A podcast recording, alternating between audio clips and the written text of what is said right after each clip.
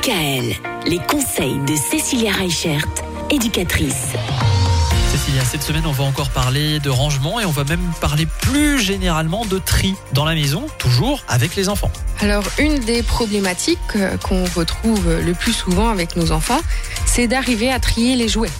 Parce que on se rend compte que bah voilà entre euh, les jouets qu'il a reçus il y a trois ans qui sont à moitié cassés, les jouets ou les Barbies qui n'ont plus de tête, les jeux auxquels il manque des pièces, et ben on se rend compte que tout ça ça fait un bon fourbi et que euh, bientôt on se retrouve euh, au milieu d'un magasin de jouets alors que c'est leur chambre.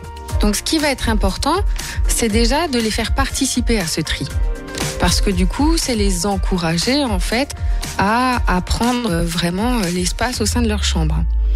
Donc on va les encourager à faire ce tri comment? Déjà, la première chose, c'est ben, faire la différence entre les jouets cassés, les jouets qu'on peut recycler et les jouets qu'on peut vendre. Parce qu'ils sont très intelligents, les enfants. Si on leur explique certaines choses, ils sont capables de comprendre aussi plein de choses les jouets cassés, ben, il faut savoir qu'aujourd'hui, il y a beaucoup de sites en fait qui rachètent euh, les jeux auxquels il manque quelques pièces. Ou euh, il y a même des associations qui sont spécialisées là-dedans.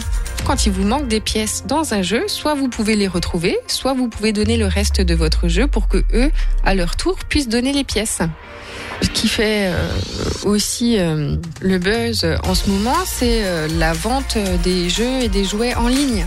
Il y a plusieurs sites euh, qui proposent en fait euh, de mettre vos objets en vente et ça vous permet bah, justement de racheter des nouvelles choses avec l'argent récolté.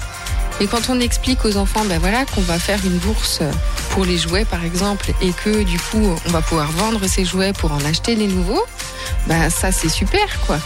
Ou alors quand on peut en faire don à des associations, expliquer aux enfants par exemple, ben voilà, euh, il y a d'autres enfants qui n'ont pas forcément les moyens d'avoir des jeux.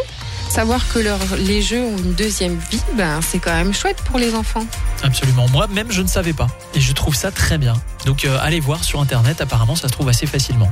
Oui, il y a plusieurs sites. hein. On peut les trouver sur Facebook, euh, même en tapant euh, sur le moteur de recherche jeux manquants, dons de jeux, on les trouve facilement.